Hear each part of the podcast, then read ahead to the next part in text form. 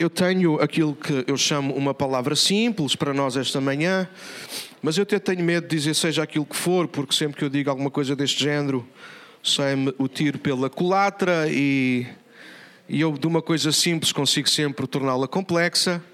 Talvez porque eu sou complexo. Não sou complexado, mas às vezes sou complexo. Então vou tentar ser simples, mas nesta manhã eu queria trazer-vos uma palavra que Deus trouxe ao meu coração um tempo atrás e esta semana acabei por uh, meditar nelas, me frá-la, se entendem aquilo que eu quero dizer. E quero ser aparentemente simples, mas espero ser profundo ao ponto de o Espírito do Senhor tocar o nosso coração mais uma vez. Sim? Sim ou não? Yeah. Então abre a tua Bíblia em Atos capítulo 2, verso 1. Nesta manhã eu quero falar sobre aquilo que está ali atrás, juntos no mesmo lugar a importância que nós devemos dar à nossa casa. Ah, é uma falha minha, não falo muito destes temas, mas pronto, eu tenho que ser mais pastoral, nem sempre sou, não tem que ver com o meu dom, mas eu tenho que me esforçar por sê-lo. E eu quero ser pastoral convosco esta manhã, ao meu jeito, está bem? Pode ser ao meu jeito? Tratar de um assunto pastoral, mas ao jeito de um avivalista, de um profeta, de um louco com o microfone na mão no púlpito. Pode ser?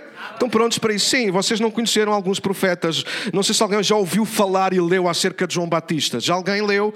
Se você se cruzasse com João Batista, você iria considerá-lo um homem pastoral ou um louco do deserto? Um louco do deserto. Então é assim que eu me considero quando vejo ao espelho todos os dias de manhã e acordo com o cabelo todo despenteado. Ok, vamos começar aí. Atos 2.1. Estão prontos? É um versículo enorme. Segurem-no. Então diz, no dia de Pentecostes, Pentecostes era uma festa judaica, ok, uma celebração em que eles traziam aquilo que a terra dava, numa atitude de gratidão e ao mesmo tempo de confiança que Deus iria continuar a providenciar. Então no dia de Pentecostes, todos estavam reunidos num só lugar ou no mesmo lugar. Então a minha reflexão hoje, ela parte a partir deste texto. Todos, e outros versículos vão dizer, nós vamos lê-los mais à frente, todos os que queriam estavam juntos no mesmo lugar. Então eu comecei a meditar sobre isto, e há de facto uma implicação e uma importância enorme em nós refletimos sobre isto. Não é em vão que o diabo procura trazer-nos distrações. Eu disse que ia ser pastoral hoje, mas ao meu jeito. Não é em vão que o diabo procura trazer distrações e coisas e outros para se colocarem à frente da prioridade que é da igreja estar junta. Claro que alguns alegam, bom, pastor, mas isto é uma questão espiritual, eu posso não estar aqui, mas estar noutro lugar e o meu coração está unido. Isso não é verdade. Se você estiver doente, estiver a morrer e o médico estiver à distância e dizer, eu não estou aí, eu não posso estar aí consigo agora, mas de coração eu estou a tratá-lo. O que é que você diria a um médico desses? Você precisa de comprar um medicamento, vida ou morte, vai bater à porta da farmácia e na farmácia Ninguém abre a porta porque não está lá ninguém, mas está um recado lindíssimo, feito em computador, com papel magnífico, a cores, lindíssimo, que diz: Eu não estou cá, mas de coração vou atendê-lo. O que é que você pensaria sobre isso? O mesmo que o pastor e os irmãos pensam quando nós achamos que não estou fisicamente, mas Deus sabe que eu estou espiritualmente. E alguém há de um dia me explicar, se quiser, escreva um livro e faça um desenho que eu entendo melhor. O que é que isso quer dizer? Não estar presente fisicamente, mas estar espiritualmente. É que eu não sei o que isso é no sentido de igreja. Nesta manhã, nós temos que resolver isto. A igreja só cresce quando a igreja está junta. Eu vou repetir outra vez. Os meninos já foram todos lá para dentro. Só alguns e mais pequeninos é que estão aí. Vou falar de coisas muito sérias. A igreja só cresce quando a igreja está junta. Imagina um casal, toma atenção, corta isto no vídeo. Imagina um casal que quer ter filhos.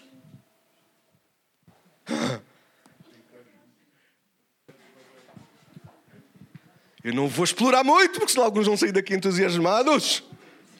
Você sabe como é que o homem e a mulher fazem filhos? Oi, uma glória! Uh! Nunca se esquece.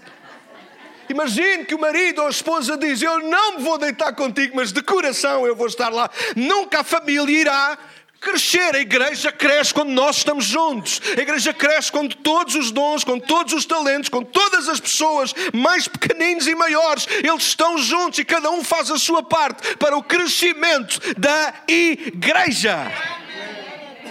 A nossa assiduidade é muito mais importante que uma questão de números, é uma questão de reprodução. É uma questão de reprodução. Nós estamos juntos, nós vemos, nós alegramos, nós encorajamos-nos. Então, nesta manhã, nós precisamos de guardar isto no nosso coração, juntos no mesmo lugar. A importância que devemos dar à nossa casa. Hoje quero ensinar e incentivar ao amor, assiduidade e orgulho pela nossa casa. Sim, não me enganei. Amor, assiduidade e orgulho pela nossa casa. Alguém um dia começou a dizer que orgulho era pecado. Orgulho é pecado quando o orgulho não tem razão de ser. Quando nós temos razões para nos orgulhar, nós devemos orgulhar-nos. Eu não tenho orgulho de mim mesmo quando eu cometo erros, mas eu orgulho de mim mesmo quando eu consigo acertar naquilo que deveria acertar. Eu não tenho orgulho nas minhas filhas quando elas cometem erros, mas eu tenho orgulho nas minhas filhas quando elas fazem aquilo que era esperado elas fazer. Eu tenho muito orgulho, eu fico inchado de orgulho, mais ainda do que aquilo que estou. Manglória, você já vai na segunda. Ao ler este texto, Atos 2.1, e ao recordar a igreja descrita nesse livro de Atos, fui levado a refletir sobre a paixão, a vontade e a responsabilidade que a igreja tinha em estar junta. Eles não tinham muitos recursos, eles são convidados a ouvir, talvez nem grandes músicos, como eu, por exemplo. Não tinham provavelmente técnicos, não precisavam. Não tinham grandes acessórios como nós temos, ferramentas, não tinham assistentes, provavelmente, não tinham um bar, não tinham muita organização como nós hoje temos, nada contra, mas percebam, talvez até nem tinham grandes pregadores, eles estavam no início, mas claramente sobressai o que eles tinham. Eles podiam não ter o que nós temos hoje, mas eles tinham alguma coisa que às vezes eu temo que o diabo tente roubar. Eles tinham o desejo por estarem juntos no mesmo lugar. Bora ser honestos. Eu disse que ia ser pastoral ao meu jeito. Vamos ser honestos. Nós sabemos todos que há uma enorme importância em estarmos juntos na casa, sim ou não? Sim ou não? Mas quantas das vezes nós trocamos essa importância por outra importância qualquer? Sim ou não? Então é ridículo. Nós contradizemos a nós próprios. Nós dizemos que uma coisa é importante, mas a seguir nós passamos por cima daquilo que nós dizemos que é importante. Então, na prática, na verdade, aquilo que estamos a dizer é: afinal, isso não é assim tão importante, porque aquilo que é importante nós fazemos. Alô?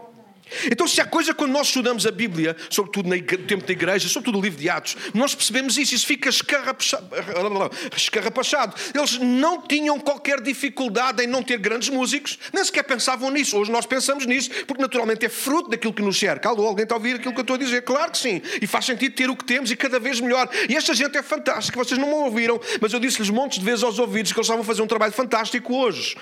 Hoje, os outros dias, só o Senhor sabe. De brincadeira, mentira. Mas eles tinham uma coisa, eles tinham o desejo de estarem juntos no mesmo lugar. Há pessoas que leem o, o, o livro de Atos e pensam, mas também, pastor, eles não tinham nada a fazer. Não, isso não é verdade. Leia com atenção, leia com cuidado. Claro que estamos a falar de um tempo e de uma época diferente. Alguns deles não tinham trabalho porque não tinham onde trabalhar, porque simplesmente eram cristãos.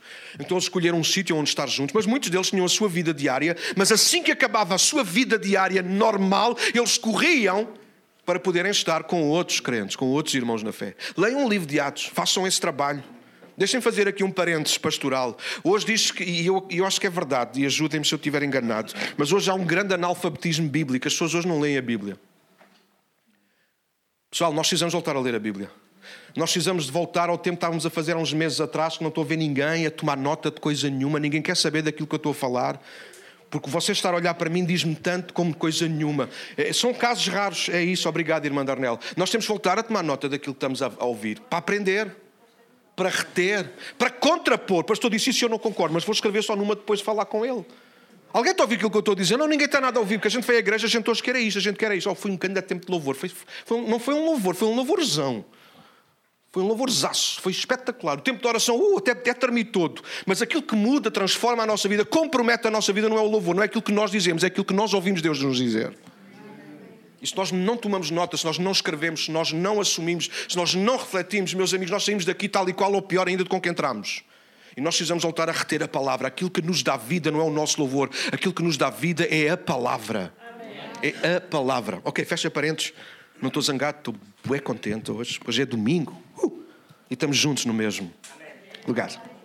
Ok, então se, se refletimos nesta expressão, todos estávamos reunidos num só lugar, juntamente com o relato de João 20 e 21, não vou, não vou vos obrigar a ler isso agora, claro que não, e também com a ajuda de outros evangelhos, nós vamos perceber que há aqui alguma coisa que muda.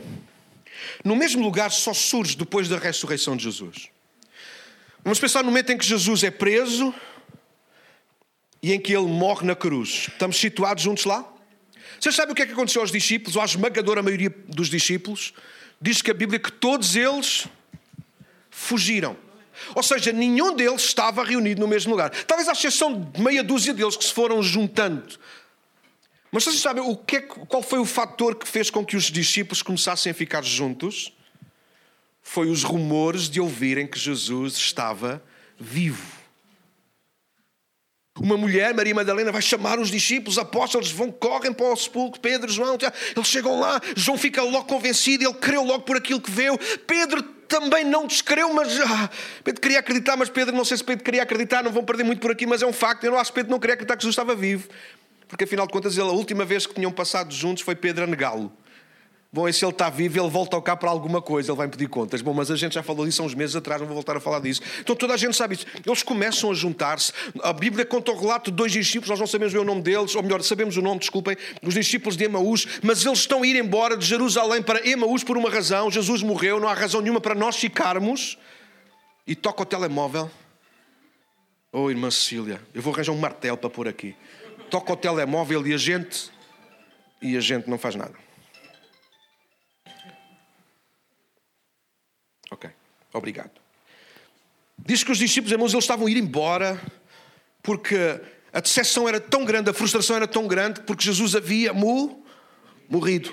Vocês conhecem as histórias, Jesus junta-se a eles. E assim que Jesus aparece a eles, eles não reconheceram. Jesus fala-lhes a palavra, lembra-lhes desde Moisés, profetas, etc. Quando se senta à mesa com eles, parte do pão e diz que os olhos deles se abriram e perceberam que era Jesus que estava com eles. Mas quando eles perceberam que era Jesus, diz que Jesus foi embora, foi a outro lugar, foi-se revelar certamente a outros discípulos. Diz que estes discípulos estavam em Emaús, voltaram para trás. Leiam João 20 e 21 e vocês vão perceber aquilo que eu vos estou a dizer. Eles voltam para trás para vir ao encontro dos outros discípulos que estavam em casa, que já tinham recebido Jesus uma vez na casa, quando Jesus entrou e disse: Paz seja convosco. Lembram-se, Tomé não estavam. Eu sou um grande contador de histórias. Eu já estou cansado, Mário Xissa. Então, ele, eles voltam para trás porque há uma razão que os faz estar juntos no mesmo lugar. Qual é? Jesus vive. E eles vêm para trás para confirmar, é verdade, é, nós também o vimos, ele apresentou-se a nós. Então, a partir dali, os discípulos começaram a juntar-se todos no mesmo lugar.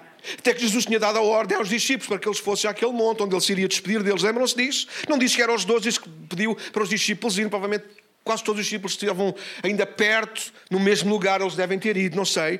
O que eu sei é que em Atos 1 nós começamos a história por aí. Jesus, no monte, a despedir-se dos discípulos, a dizer que eles iriam receber o poder do alto quando o Espírito Santo viesse sobre eles. Alô? E eles não deveriam sair de Jerusalém até que do alto fossem revestidos desse poder, dessa autoridade, dessa presença gloriosa que é o Espírito Santo que está connosco aqui nesta manhã. Oh, yeah. E o que é que eles vão fazer em Atos 1? Diz que eles vão alugar um espaço, Atos 1, verso 13. Eles estão no mesmo lugar, lá no primeiro andar, um lugar onde eles tinham hospedado. E admire, sabe quantos eram naquele dia já? Cerca de 120. Eu quero dizer, como é que de repente de 11, porque Judas suicidou-se, talvez ali algumas mulheres que foram ficando por perto, estamos a falar de um grupo de 15, 20 pessoas, estão comigo ainda? Eu gosto, eu não sou grande, grande coisa a matemática, nunca fui. A culpa foi dos meus pais que nunca me obrigaram a estudar. Disseram, ah, filho, vai à escola e quando não te apetecer ir mais não vais. Era tudo uma facilidade. Estão mesmo a imaginar a Maria Joana, não estão? Ok. Mas eu nunca fui grande coisa a matemática, mas eu consigo, mais ou menos, eu gosto de reviver a palavra assim. Eu imagino que seriam não há nada que diga que seja. Estão comigo ainda? Ajudem, não, não me chamem herético. Uh, mas é um facto. Provavelmente estamos a falar de um grupo de 20 pessoas que andava ali, já acreditava que Jesus estava vivo, já o tinha visto, já o tinha contactado. Alô? Mas no dia de Pentecostes, ou aliás, no Atos capítulo 1 ainda, quantos, quantos é que estavam lá? Cerca de quantos? Alguém sabe? A Bíblia diz isso, cerca de 120. Eu pergunto, como é que se chega ao número de 120? Quando afinal de contas Jesus começou a aparecer a primeiro aos primeiros discípulos, aos, aos seus mais próximos. Eu, eu, eu só tenho uma teoria, é uma teoria, repito, é uma teoria. É porque eles começaram a juntar-se todos num só lugar. O que faz com que a igreja cresça é a igreja perceber que ela precisa estar junta no mesmo lugar. Nós já vamos desmontar o que significa o só lugar, ou o lugar. Mas é um facto, é a minha teoria. A igreja começa a crescer, os discípulos começam a aumentar, porque a igreja não anda a correr. Ai, lá vai uma daquelas. Esta não é a pastoral, esta é mesmo. Não.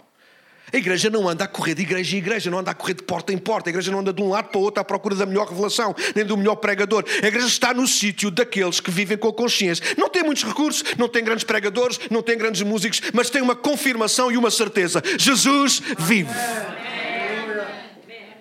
E eles ali estão. Então, fruto desta revelação, fruto deste testemunho, Jesus está vivo, Jesus está vivo, eu já ouvi, ele apareceu-me, ah, também te apareceu, ah, também apareceu-me, desta forma e desta, sim, sim, tal e qual, oh, Jesus está vivo. Eles começaram a estar juntos, é assim que eu vejo aquela história, o entusiasmo de gente que queria voltar a ver Jesus. Eu sei que o contexto de Mateus não é esse, mas de facto, naqueles dias, depois da ressurreição, cumpriu-se literalmente aquilo que Jesus disse um dia aos discípulos. Quando Jesus estava a falar de tratar dos irmãos, daqueles que não nos tratam bem a nós, e a gente tem que os levar à igreja, etc. Jesus fala sobre isso. Ele diz: porque onde estiverem dois ou três reunidos no meu nome, eu estarei no meio deles. Claro que o contexto é este, é o contexto de disciplina, é o contexto de, de tratarmos uns com os outros, mas é um facto. Igreja é o lugar onde nós tratamos uns com os outros. Por isso nós oramos juntos. Hoje Catarina orou assim, outras vezes oramos juntos. Há pouco eu pedi para darmos as mãos, às vezes fazemos grupos. Mas é o lugar onde nós tratamos uns dos outros. Onde estiverem dois ou três reunidos no meu nome, eu estarei no meio deles. E não é que isso começou realmente a acontecer. Os discípulos começaram a juntar-se aos poucos. E quem é que aparecia sempre lá pelo meio? Literalmente, ele nem abria a porta, ele apresentava-se, ele furava, não sei como. Aquele corpo glorioso, maravilhoso. Ele entrava e dizia: Paz seja convosco que havia gente reunida no nome dele, num só lugar. O que fez com que os discípulos se reunissem era fazer com que Jesus aparecesse.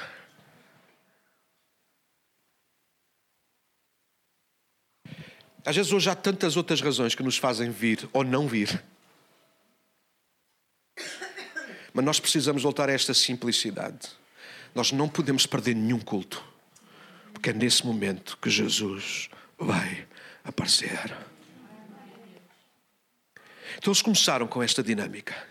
Vamos estar juntos. Porque sempre que nós estamos juntos, o que é que acontecia? Jesus aparecia.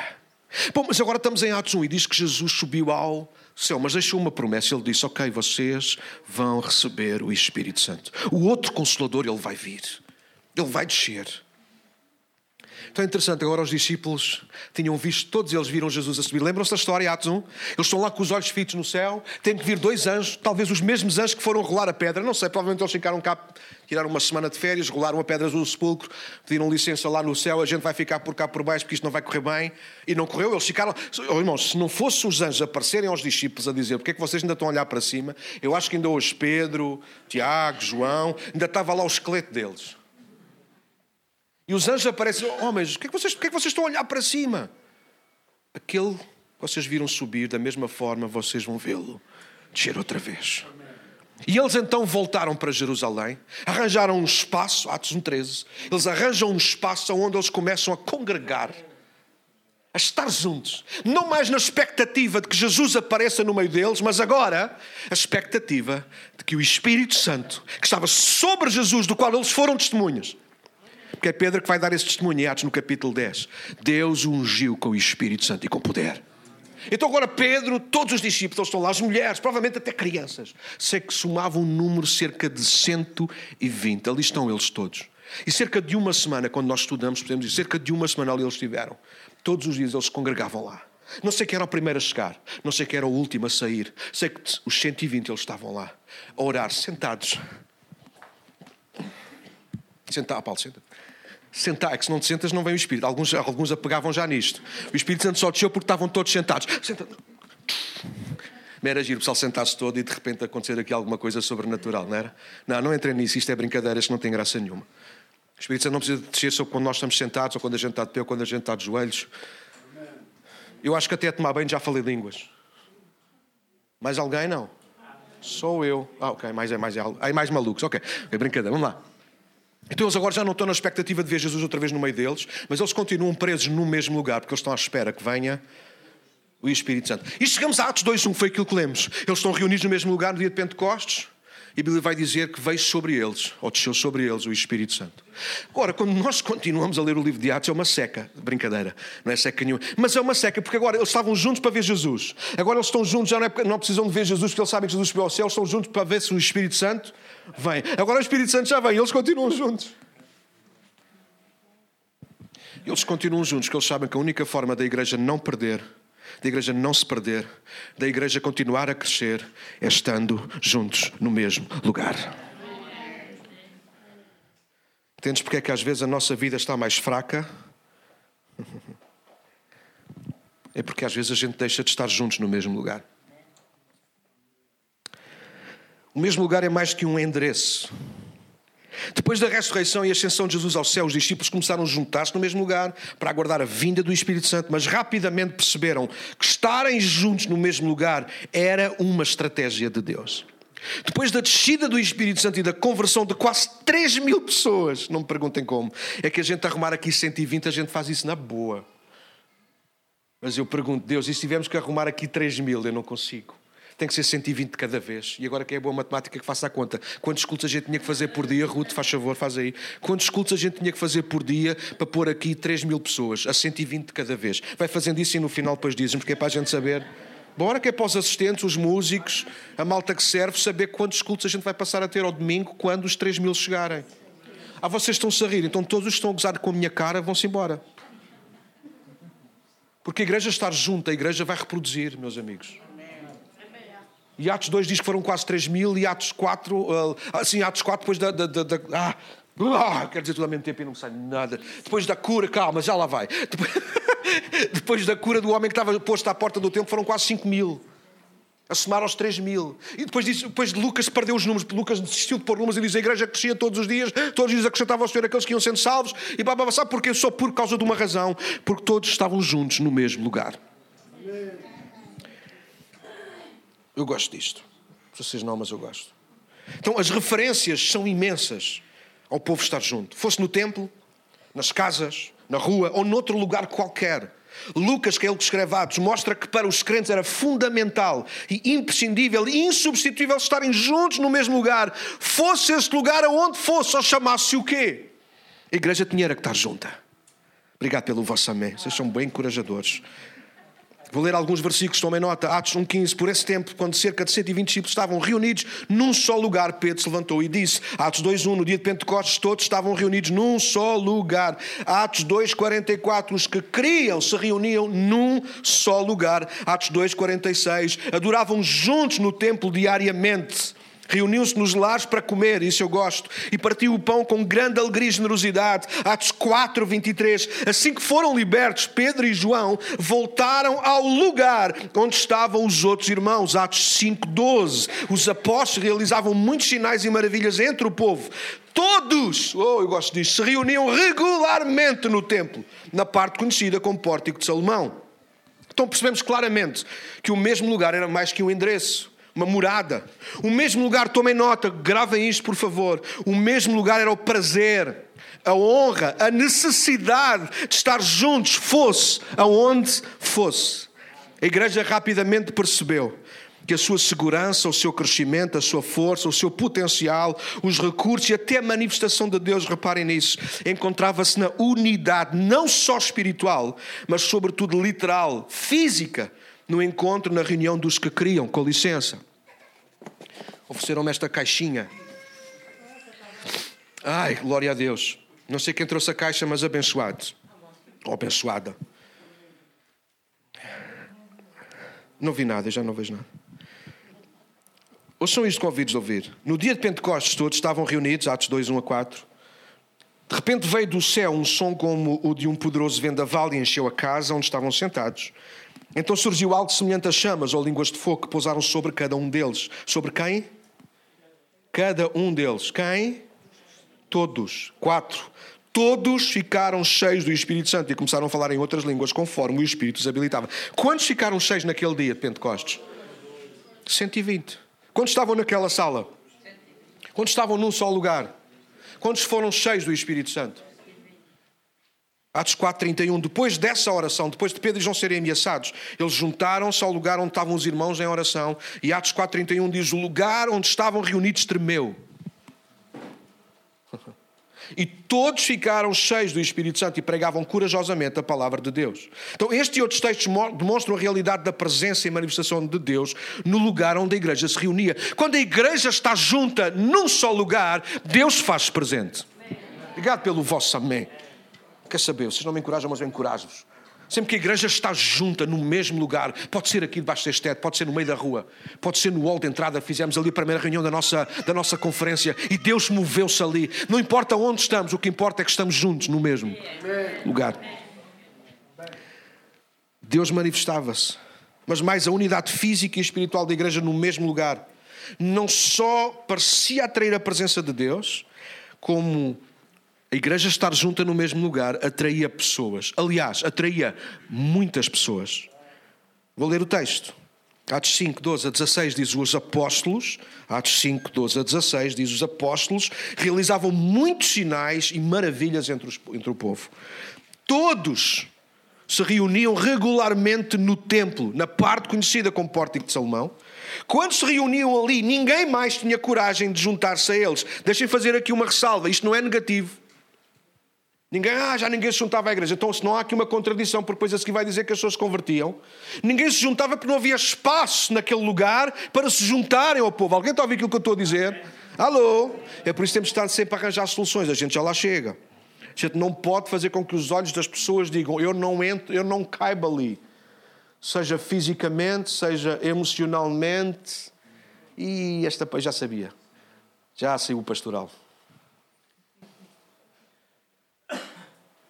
Tem que haver espaço para todos. Por isso nós gostamos de nos chamar igreja para todos, porque tem que haver espaço para toda a gente. As pessoas têm que olhar de fora, de longe e dizer: ainda há ali espaço para mim, ainda há uma cadeira. Alguém entende aquilo que eu estou? Ainda há uma cadeira para mim. Sim, eu estou doente, mas eu sei que ali pode haver um milagre para mim.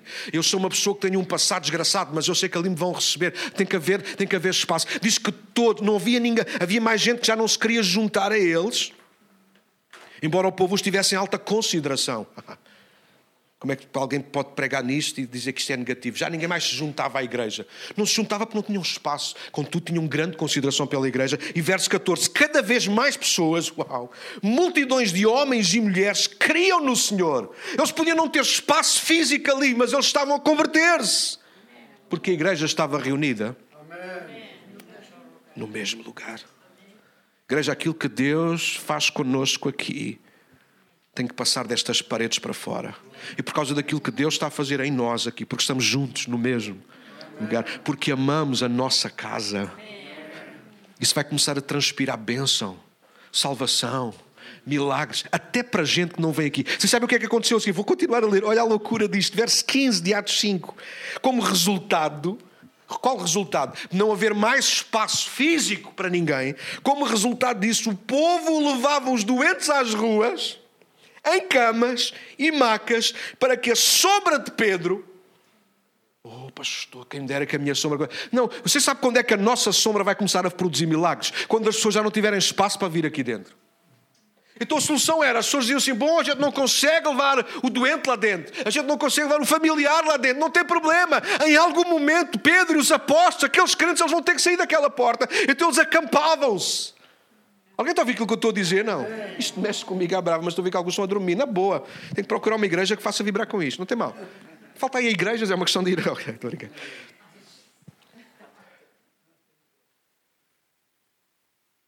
Eles pensavam assim, man. Bruno, imagina, chegas aqui e dizes, pá, eu preciso falar com o Daniel, meu, mas isto é tanta gente. Obrigado pelo vosso amém. Eu vou dizer só mais uma vez e dar-vos a oportunidade. O Bruno queria falar comigo, mas isto era tanta gente que o Bruno desistiu e disse: Eu não consigo entrar. Mas o Bruno é daqueles que fica zangado. Ele diz: Ah, vou pôr o meu filho de ponta aqui à porta. Eu sei qual é o carro dele. E quando ele tiver que sair, ele vai ter que buzinar, ele vai ter que me chamar. Eu posso adormecer, mas ele não vai sair daqui sem falar comigo. Alguém está a ouvir aquilo que eu estou a dizer? É isso que a Bíblia está a dizer no verso 15. Então as pessoas traziam os familiares, amigos, estavam doentes, punham na rua, à espera que Pedro, quando Pedro passasse, ele era obrigado a passar. Alguém está a ouvir? Ele tinha que passar e ao passar a sombra. Eles até estudavam de que lado iria passar a sombra. Imagina a cena: Pedro vai sair de manhã, a sombra está para este lado, Pedro vai sair à tarde. Eles, eles mudavam as pessoas de um lado. Como é que você consegue ler isto tudo assim? Porque eu tenho uma mente muito criativa. Verso 16: Muita gente vinha. Ah, muita gente vinha das cidades ao redor de Jerusalém. Irmãos, há milhares. Há milhares de pessoas ao redor da pontinha. Há milhares de pessoas em casal de câmara. Há milhares de pessoas aqui na nossa amadora. Há milhares de pessoas aqui por Odivelas acima. Nestes bairros ninguém dá nada por isto porque parece tudo minúsculo, mas há milhares de pessoas. Há casas que deviam levar duas pessoas e têm dez. Eu sei do que estou a dizer. Há milhares, há milhares e milhares de pessoas, irmãos, nestas, na, na, à volta da nossa, aqui na nossa periferia. Em Carnida, em Lisboa, há, há milhares de pessoas em Portugal. Você sabe que há gente em Portugal e fora de Portugal a tentar perceber o que é que Deus está a fazer connosco aqui, a ser abençoado com aquilo que a gente diz e com aquilo que a gente faz aqui nesta casa. Vocês sabiam disso? Só como é que é uma casa tão pequenina? É possível quando nós amamos a nossa casa. Quando nós não vimos porque somos crentes, quando nós vimos porque nós somos de Deus, irmãos. Não venha ao culto que sou crente, vou ao culto, tenho que ir ao culto. Venhas, vai à missa que é melhor, é mais rápido. Chateiam-te menos. O padre não grita tanto. Porque para vir a esta casa a gente tem que ter um sentimento de pertença, de família, de ligação. Estar apaixonados por aquilo que está aqui a acontecer, por aquilo que pode acontecer. O mesmo lugar é mais que um endereço, é uma declaração de fé, igreja. Hoje é domingo. Ai, hoje é domingo. Não venhas. Manda uma mensagem e diz, pastor, eu não vou hoje de manhã, não me apetece ir. Aliás, os próximos dias vou deixar de ir, que não me apetece ir. Vai acontecer é eu bombardear-te com mensagens, tentarmos conversar. E quando perceber que não dá para conversar, eu vou dizer, segue o teu caminho, que eu vou continuar a seguir o meu. Mas tu te levantas ao domingo, ou se deitas ao sábado a dizer, amanhã é domingo, yes! Quando a igreja começar a ter este tipo de sensibilidade, de paixão, quando a igreja começar a ter este tipo de declaração de fé, amanhã vamos estar juntos. Amanhã a gente vai poder ver o nosso pastor, vamos ouvir. Amanhã a gente vai alegrar-se todos a cantar. Vou, amanhã vou pôr base e tudo para quando a Débora tirar umas fotos, eu ficar mais bonita ainda do que que sou. Olha, foi isso que o Bruno fez, queres ver? Não. Ah, fizeste assim. Desculpa. O mesmo lugar é, é mais que um endereço, é uma declaração de fé é compromisso, é paixão, é zelo pelo que Deus é em nós e faz através de nós. Convidos a ouvir, o diabo quer, tem que ver as horas, não é? O diabo quer tornar o mesmo lugar numa questão de endereço. O que é que isso quer dizer? Por isso, alguns cristãos mudam de igreja como se muda de morada. Não vou uma, vou outra. É tudo igual.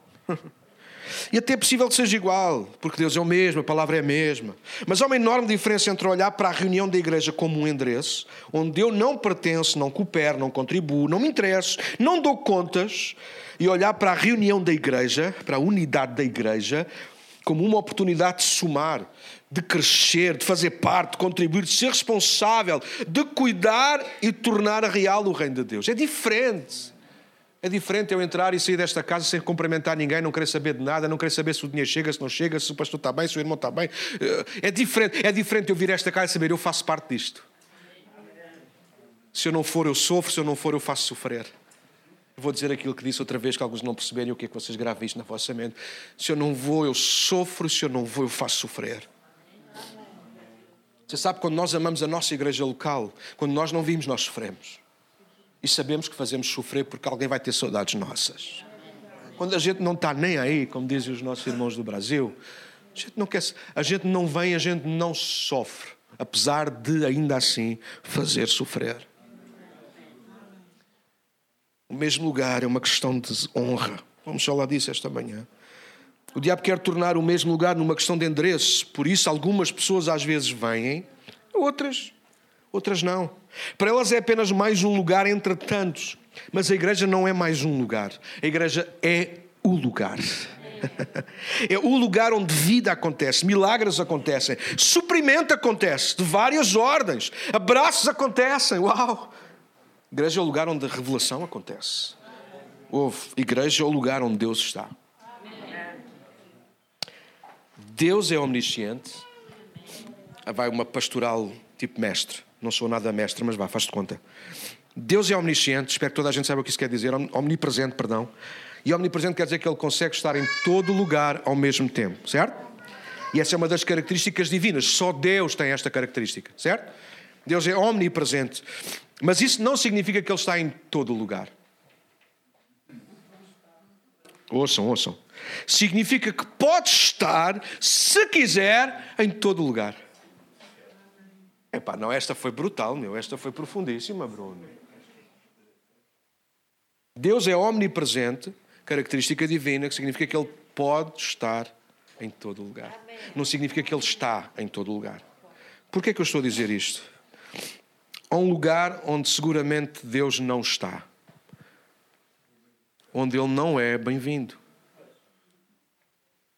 Mas há um lugar onde seguramente vos garanto que Deus sempre está no meio da igreja.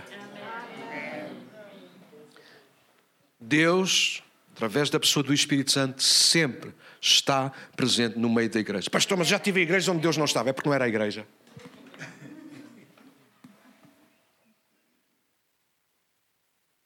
A igreja é o corpo de Cristo. A igreja representa Cristo na terra. A igreja são os embaixadores de Cristo. Alguém está a ouvir aquilo que eu estou a dizer? Onde está a igreja, Deus está. Onde Deus está, está a igreja. Eu já estive e Deus não estava, pastor, então não era a igreja. Já tive reuniões aqui onde eu não sentia a presença de Deus, das duas, uma. Ou nós não estamos a ser a igreja, ou a tua sintonia está muito fora. O diabo quer tornar este, para nós, igreja, ou estar juntos como apenas um endereço. Nós precisamos de combater isso. Igreja, indiscutivelmente, é o lugar preferido de Deus. Jesus deixou isso claro: onde estiverem dois ou três reunidos em meu nome, eu estarei no meio deles. O diabo quer tornar ainda assim o mesmo lugar uma questão de endereço. Por isso, há tantas igrejas locais, ou há, há em tantas igrejas locais, monotonia falta de novidade, de revelação, da presença de Deus, de alegria, amizade e até cumplicidade entre os crentes. Sim, eu já tive igrejas assim, não estou a falar de ninguém, vocês não sabem do que eu estou a falar, mas já tive em lugares assim. Lugares onde eu fui pregar e nem sequer fui recebido.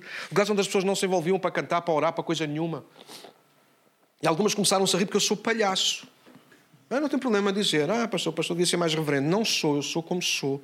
Por isso às vezes eu trago aqui colegas e pastores, homens de Deus, que são muito mais reverentes do que eu, para a gente fazer aqui um balanço. Eu não sou, vocês sabem, para que pintar o quadro? Eu sou palhaço, eu brinco demasiado. E alguns, é verdade, eu já estive em sítios onde não é, era uma frieza. Uma vez eu fui pregar, há uns anos atrás, quando eu estivesse aqui, ela lembrava-se. Uma vez fui pregar uma conferência de jovens. Pasmem, de jovens. Tinha três reuniões, uma de manhã, uma tarde e uma noite. Eu fiz 250 quilómetros para ir lá pregar. Quando eu cheguei de manhã, era o people no louvor, um louvorzaço, louvorzão. Aquela gente até abanava o palco, aquilo abanava tudo. Eu, eu olhava para trás assim de lado e via o pessoal nos lugares assim. Com licença, irmã.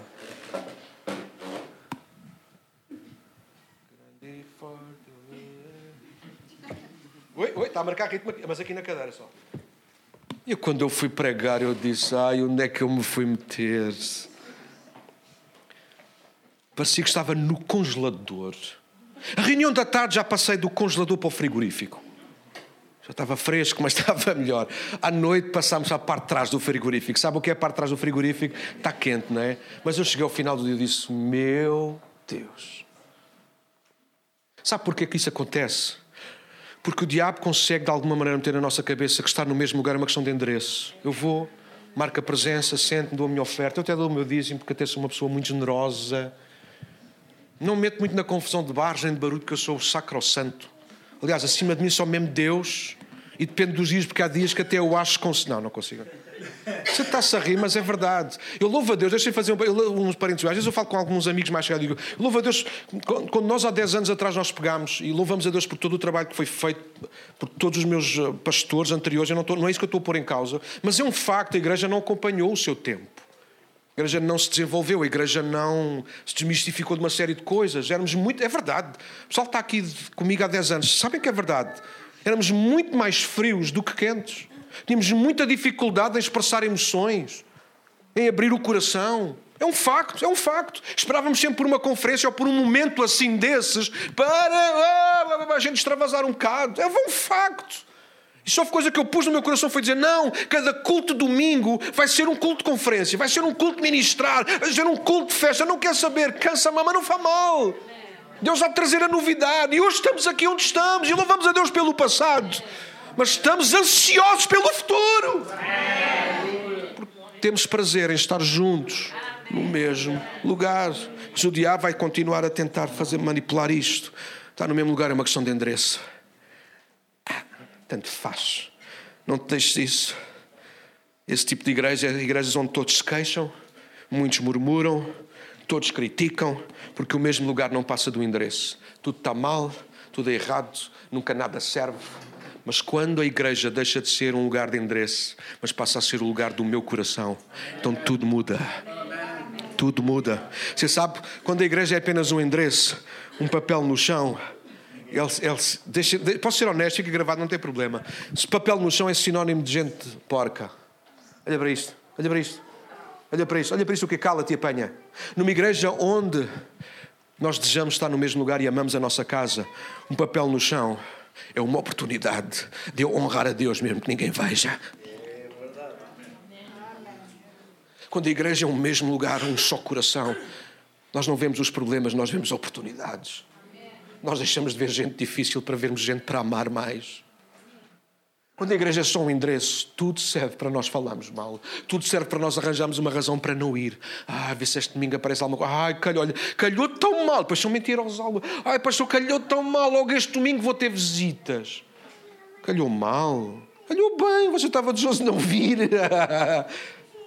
Quando a igreja se torna um só lugar, é o contrário. Nós arranjamos todos. Eu conheço crentes aqui, podia nomear alguns pelo nome que chegaram a dizer à cara das, do familiares: Não, não venhas para o almoço, vem para o jantar se quiseres, ou para o lanche, que eu de manhã tenho igreja e não, vou, eu não vou deixar de vir.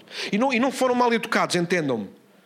Foi no sentido de marcar uma posição, porque perceberam, isto é história, porque perceberam que a família constantemente fazia questão de vir naquele horário só para limitar e tentar provocar a coisa. Alguém está a ouvir aquilo que eu estou a dizer? Mas há um momento em que o nosso coração tem que falar mais alto pela nossa casa.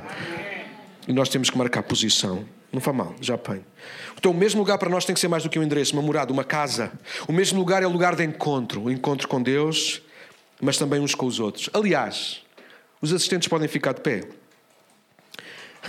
O mesmo lugar é o lugar de encontro com Deus, mas também uns com os outros. Aliás, ouso dizer que antes de ser um encontro com Deus, é um encontro uns com os outros e não há nada de errado nisso. Olha, nós vimos a esta casa procurar Deus.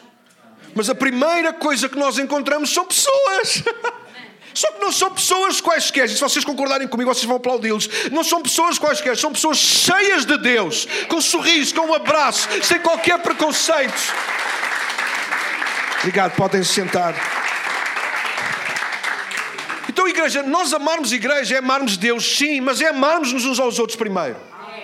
Claro que sim. Nós vimos a este lugar à procura de Deus, de respostas, às vezes de mudança, de um milagre. Mas a primeira coisa que encontramos são pessoas, pessoas cheias de Deus. Cheias de testemunho, cheias de amor por novas pessoas. E neste lugar, ah, é, yeah, pessoas encontram Deus através de pessoas, tal como na igreja de Atos dos Apóstolos. Jesus já não vai estar aqui mais em pessoa, mas pessoas que amam a Jesus vão estar sempre neste lugar. Alguns pensavam que iam encontrar aqui mais uma morada, mais uma igreja, mas rapidamente descobriram que encontraram Deus neste lugar por causa das pessoas que estão aqui. O mesmo lugar, estou quase a terminar, é a escolha que faz a diferença. O mesmo lugar é a escolha que eu faço que faz a diferença. Quando estudamos sobre este tema, há uma conclusão que precisamos retirar. Estar juntos no mesmo lugar é uma escolha que fará a diferença na nossa vida. Deixem-me desmontar isto. Se eu venho à igreja contrariado, chateado, em tensão, isso não vai fazer diferença nenhuma na minha vida, mas eu vou fazer diferença na vida dos outros pela negativa.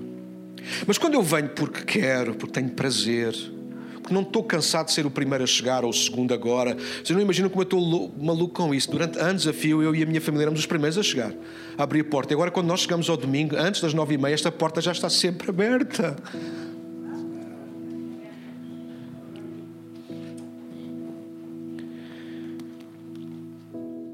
Estar juntos no mesmo lugar é uma escolha que fará diferença na nossa vida pessoal e claramente na vida dos outros. Aliás, se é para estar no mesmo lugar, é para fazer diferença, senão não vale mais não estar. Quando tomamos a decisão de seguir Jesus, ouve, precisamos saber ou lembrar que isso implicará em encontrar, entrar e entregar-se numa igreja local. E isto significa que com o tempo há uma coisa que fará toda a diferença, que teremos que fazer sentir, dizer muitas vezes, demonstrar sempre, semear todos os dias e lutar por manter. Eu estou a falar agora sobre uma cultura de honra. E este ano nós vamos dedicar-nos muito à cultura de honra. E uma cultura para crescer é uma coisa que não se fala, faz. Você sabia? Você quer colher batatas? Pare de falar das batatas e semeie batatas.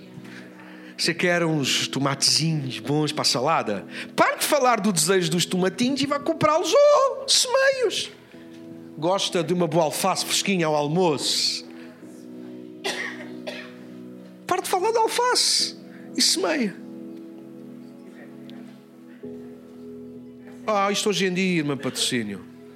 Hoje em dia tem um vasinho pendurado na, na varanda. É moda, é vintage, é não sei o quê, é trendy. É, não, bem, uma série de coisas que eu não sei dizer. É trendy.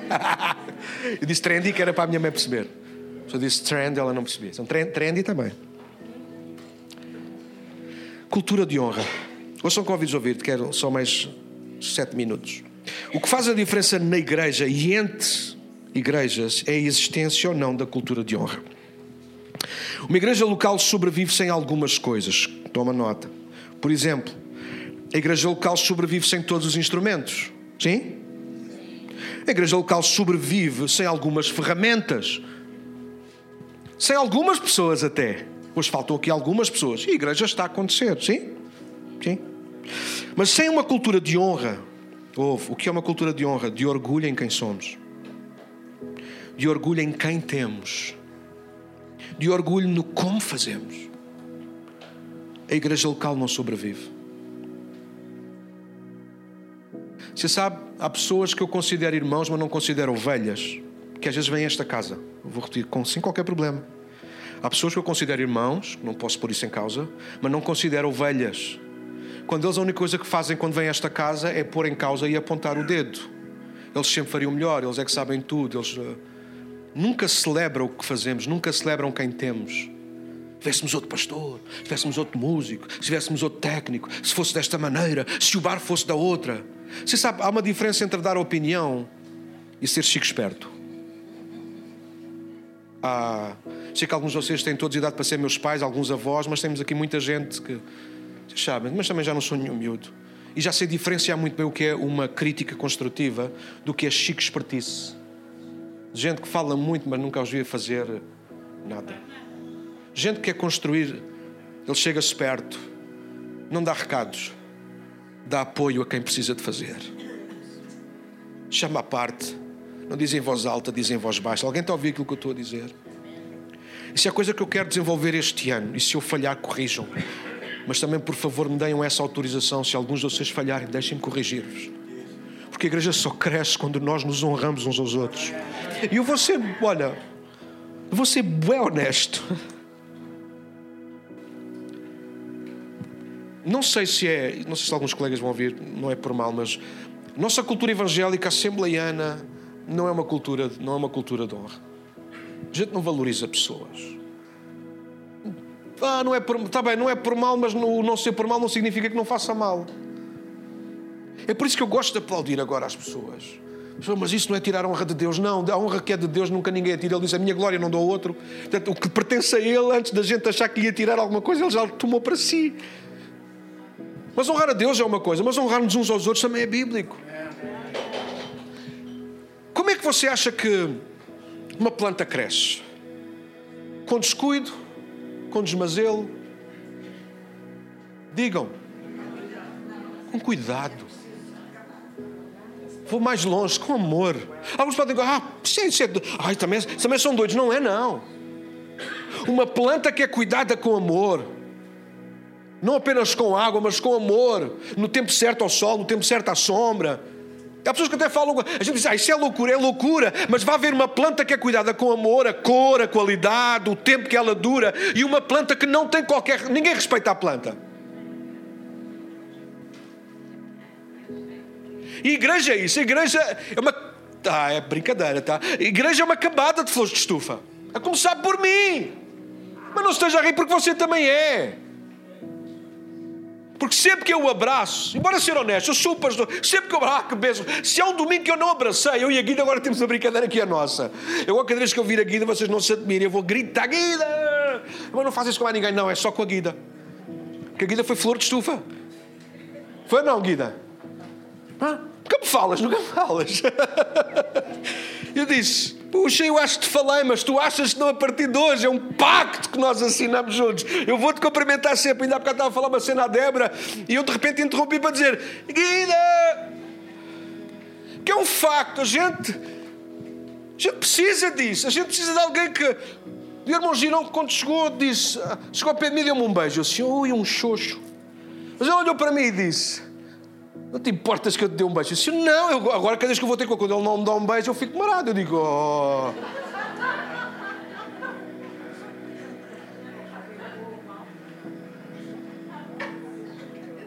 Nós devíamos terminar todos os cultos a dizer ao músico, pá, tu, tu cá estou, foi fantástico, man. Devíamos terminar a dizer ao pregador, pá, uau. Devíamos passar pelo pessoal do sonho e dizer: é pá, isto estava mesmo aí a bombar. Ah, caraças, dá cá um abraço, man.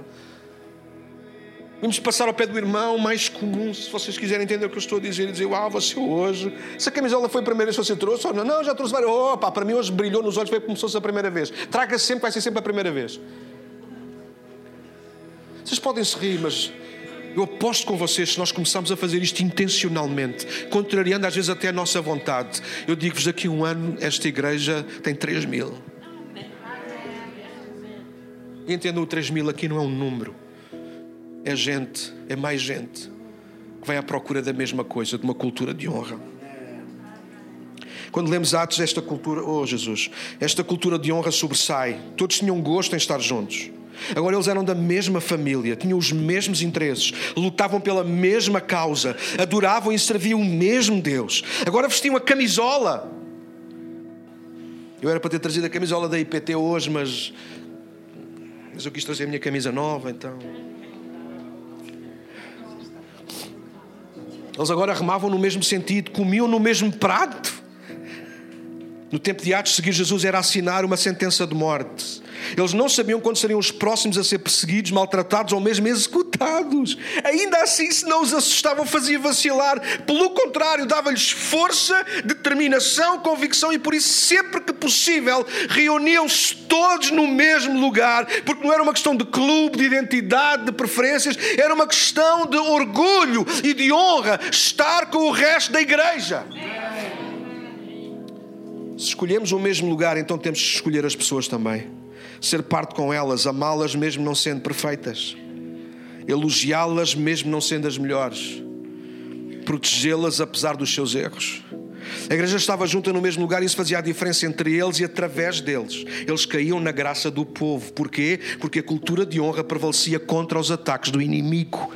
Atos 5 fala da tentativa de um casal pôr em causa a honra na igreja, mas Pedro tratou imediatamente do assunto. Atos 6 fala da murmuração de algumas mulheres, mas rapidamente foi desfeita, porque a honra entre eles foi maior do que a maldicência. A igreja não era perfeita, mas lutava pela unidade do espírito, permanecendo junta fisicamente. Como é que se consegue estar junto fisicamente? Honrando uns aos outros. É impossível nós continuarmos a ser amigos se nós não cultivamos a honra. Somos aquela pessoa tem tantos defeitos, já me fez tantas, certo? Então não saias tu, deixa que seja ele a sair. Então não és tu que estás mal, é ele que está mal. Porque se ele está mal e tu te arrancas a ti mesmo, então tu vais ficar igual ou pior. Permanece firme naquilo em que tu acreditas. E eu acredito numa cultura de honra. Eu acredito que nós temos que estar juntos no mesmo lugar. A igreja para todos é esse lugar onde nos reunimos, onde somos igreja hoje aqui e amanhã noutro lugar mas juntos e a todos quantos o Senhor chamar. Por isso precisamos trabalhar intencionalmente na cultura de honra. Precisamos ter orgulho na nossa casa. Estou quase a terminar. Hein? Puxei aí dos lenços que agora é tempo de nós chorarmos juntos. Precisamos ter orgulho na nossa casa. Não é pecado nenhum termos orgulho da nossa igreja local. É pecado é a gente falar mal dela. Sou seu. Oh, pastor, tá bem, mas se fosse eu que mandasse fazer de outra maneira. Então abre tu uma igreja. O meu lugar não está à disposição, vos garanto. Queres ocupar o meu lugar? Então tens que ocupar o meu lugar na igreja, na minha família e em toda a parte. Eu não vou abrir mão daquilo que é a minha vida e na minha vida faz parte da minha família e faz parte da minha igreja. Quando digo minha, não é porque eu sou dono dela, mas é porque eu lhe pertenço. Nós precisamos desenvolver isso, precisamos ter orgulho na nossa casa, nas pessoas que a compõem. Ah, pastor, mas há aqui uma outra pessoa que é o que o quê?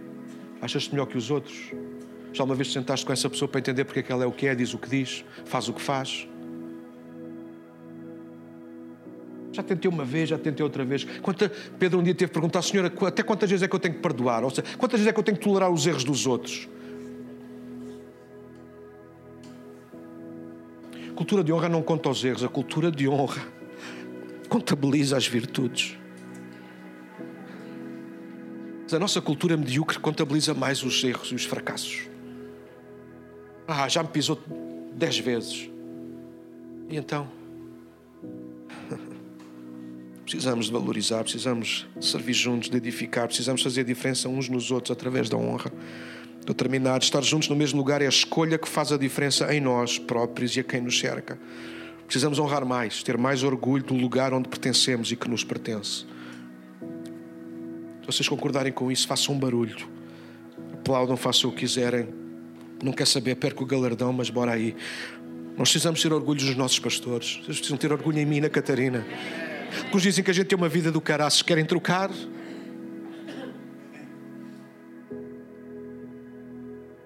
Querem trocar. Ah, não quer saber, perco o galardão, tudo para o chão, não quer saber. Querem trocar, a partir da próxima semana começam. Não tem problema nenhum. Não estou a dizer que. Eu... Mas nunca me ouviram dizer que, que vocês não faziam nada nunca pôs em causa, nem eu nem a nunca pusemos em causa o que vocês fazem, o que vocês são na vossa família, no vosso trabalho. Não permitimos que vocês façam o mesmo. Isto não é uma cultura de honra, isto é uma cultura de desonra. cultura de honra a gente valoriza. A gente anda ao colo com os nossos pastores. Sabe porquê?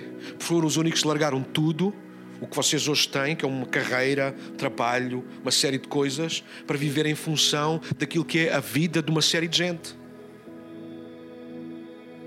Nós não nos queixamos. Mas as nossas férias são entrar e sair. Porquê? Porque há uma casa onde a gente tem prazer em estar. E aquilo que eu digo a algumas pessoas é: eu vou estar ao domingo. Se isso faz-te mal, faz mal, é eu não estar e saber que podia estar e não estou. Não quer saber. Eu estou. Já basta aos domingos em que eu vou pregar noutras igrejas. Que não estou de férias, nem estou de folga, estou a trabalhar. Se eu quero estar. Porque eu honro esta casa. Eu amo esta casa. Se eu posso estar e se eu sei que ao estar as coisas funcionam melhor, então eu vou estar. Chamem-me orgulhoso, chamem-me vaidoso, chamem-me o que quiserem. É um facto. E vou continuar a fazer isso até que Deus me chame para outro lugar, ou até que eu morra, ou até que Jesus venha. Eu quero o melhor para esta casa. E se tu queres, valoriza isso. Honra os teus pastores. Precisamos ter orgulho nos líderes de cada departamento que a gente tem.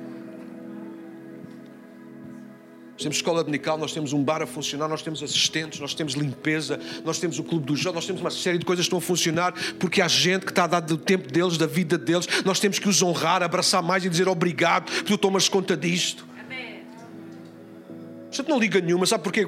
Quando a igreja é só um endereço, a gente entra e a gente não quer saber. Está, ah, está lá, estávamos, tá, ainda bem que havia música, ainda bem que havia pregador. Sabe uma coisa triste que eu soube uh, estas férias um colega meu, de uma igreja que é muito maior que a nossa? Um domingo destes teve que ser a mulher dele que não costuma ser, não é por mal nenhum, mas não costuma ser, a começar o culto, a dirigir o culto, porque o pastor teve que ir para o som fazer som, não havia ninguém. Estou falando de uma igreja que tem 300 membros. Eu disse: como é que é possível? E eu saí, ouvi esta conversa e pensei: como é que ele se terá sentido? Eu louvo a Deus Há três anos para cá isso não acontece aqui. Nunca falta músicos, nunca falta cantores, nunca falta assistentes. O bar está sempre a funcionar. Nunca falta técnicos, nunca falta ninguém.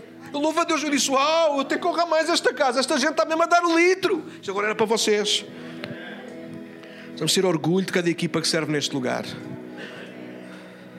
Precisamos ter orgulho em cada pessoa individualmente que vem a este lugar. E ouçam, honrar cada uma delas de forma pessoal. Gente não temos que inventar muito. Se sabemos alguma coisa em particular, a gente chama esse particular e honramos isso. A gente não temos mais nada, não sabemos nada de particular, honramos a pessoa porque ela é uma pessoa e dizemos: Olha, eu amo-te com o amor de Jesus. Mas é importante aqui, o seu sorriso é diferente dos outros. Honra alguém.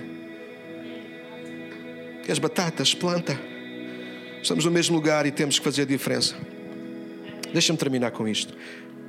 O mesmo lugar é a ideia de Deus. Eu vou deixar metade da mensagem, mas não tem mal. Deus criou o mundo. Estou diante de gente que acredita nisso, pode estar aqui alguém que não acredita, não é boa. Eu acredito que Deus criou o mundo. Gênesis 1 diz isso. Deus criou os céus e a terra. Que também tem o um mundo. Não podia ter trazido números, mas nem eu sei dizer aqueles números todos. Mas o mundo é enorme. Sim ou não? Amém. Sabe o que é que Deus fez depois de criar o mundo? O que é que Deus fez depois de criar o mundo? Alguém sabe o que é que Deus fez depois de criar o mundo? Não. Gênesis 2. Deus plantou um jardim. E depois então criou o homem, pôs o homem no jardim para trabalhar. Sei que são pormenores que nos escapam, mas fazem toda a diferença na nossa vida e numa cultura de honra e de cultura de um só lugar. Deus criou o mundo e antes de criar Adão, Deus plantou, diz comigo, Deus plantou um jardim. O que é um jardim? O que é plantar um jardim? É escolher um só lugar. E foi aí nesse lugar, não no mundo inteiro, que Deus pôs Adão e Eva. Deus pôs Adão e Eva num só lugar. E a cultura de um só lugar, a ideia de Deus, vai sendo ideia de Deus. Quando a gente chega a Moisés, vocês conhecem a história. Moisés tinha de fazer coisas extraordinárias, mas uma delas era uma coisa que chamava tabernáculo. Sabe o que era o tabernáculo? Representava a presença de Deus. Sabe onde é que o tabernáculo tinha que ser montado? No meio das tribos. As tribos ficavam à volta e o tabernáculo no centro representava a presença de Deus, tal e qual uma circunferência em que o tabernáculo era o eixo que unia todas as coisas, tudo no mesmo lugar. Mas sabe o que é, que é mais extraordinário nisto? O tabernáculo era bonito, mas complexo, complicado, e ninguém tinha lá acesso a não ser os sacerdotes. Todo o povo ficava do lado de fora. Tinham que adorar à distância adorar com a adoração dos outros. Até que um dia um homem chamado Davi, um homem levado, não sei se pode dizer levado da breca, já disse. Davi era um homem muito à frente no tempo dele. Era, era, e eu quero ser como Davi, mano. Diz que Davi, um dia, a primeira, coisa, a primeira medida que Davi toma quando ele assume o reino é onde é que está a arca. A arca tinha sido capturada pelos filisteus. Os filisteus mandaram-na de volta e ela estava em casa de um homem chamado Obed-Edom. Davi disse: Mas esse não é o lugar da arca. Esse não é o lugar da arca. A arca tem que vir para Jerusalém e Davi manda trazer a arca. Vocês conhecem a história? Quando a arca chegou a Jerusalém, Davi tirou a camisola. Eu não vou tirar porque senão iria deixar alguns espantados com tanto músculo. Que eu tenho músculos. Estão escondidos atrás da gordura. E Davi dança. Alguém sabe da história, sim ou não? Você sabe qual é a medida que Davi faz a seguir? Davi diz: Não, não vou fazer o tabernáculo de Moisés, isso é muito complicado. E fatela, porque ninguém pode lá entrar. Então diz a Bíblia que Davi vai montar um, uma tenda. Diz comigo, tenda. Malta que não gosta de campismo, eu sou campista, eu gosto de campismo. Davi montou uma tenda, uma tenda sem divisões. Uma tenda como esta casa, Débora. Sem paredes, pano, claro. Tu percebeste isso? Mas no lugar onde está esta coluna estaria a arca. E toda a gente, toda, diz comigo, toda a gente, toda a gente, brancos escuros, pintados, com cabelo comprido, cabelo curto, judeus, não judeus, toda a gente podia entrar na diz, tenda. E toda a gente a cantava e tinha que levar com o barulho dos, dos outros desgraçados, os levitas, os músicos e cantores faziam uma berra. Vocês dizem que aqui às vezes está alto, eu, alguns de vocês não se aguentam lá. Aquilo às vezes ouvia-se a quilómetros de distância. E era 24 sobre 24 horas, tenda aberta. Aquilo era uma rave, tipo aquelas que eles fazem agora, mas de gente doida. Aquilo era uma rave de gente santa. Era 24 sobre 24 horas, gente a entrar e a sair e havia louvor. Alguém, é isto, é, isto é verdade. Uma tenda. Você sabe o que é que Amós, um profeta que anos mais tarde Davi vai profetizar, que Deus um dia havia de restaurar. Não o tabernáculo de Moisés, nem o templo de Salomão, mas a tenda de Davi. E anos, muitos anos mais tarde, depois de um conflito entre judeus e gentios, Tiago tem uma, vem a lembradura, uma revelação. Ele diz: Ah, Deus está a restaurar a tenda de Davi, onde judeus e gentios, toda a gente, todos os povos, entram num só lugar para adorar aquele que é Deus, aquele que é digno eternamente. Igreja é isso, irmãos. Igreja é isso. Igreja é a tenda de Davi. Igreja é esse lugar onde Deus é o centro. Onde todos nós contribuímos de todas as formas possíveis para que Deus seja levantado e glorificado. E eu acredito que a melhor forma de o fazermos é nos honrando uns aos outros, é nos amando mais, abraçando mais. Talvez uma próxima mensagem que eu vou pregar para vocês é amor e ódio. Estava um bom tema para uma telenovela. Amor e ódio. Vou, vou, vou pregar sobre isso. Porque aquilo que equilibra a nossa vida é nós aprendermos a amar mais pessoas e a odiar menos o que elas fazem. E aquilo que destrói mais os nossos relacionamentos é que nós, no fim, acabamos por odiar mais o que as pessoas fazem e por causa disso amamos-las menos. Cultura de honra põe isso no lugar.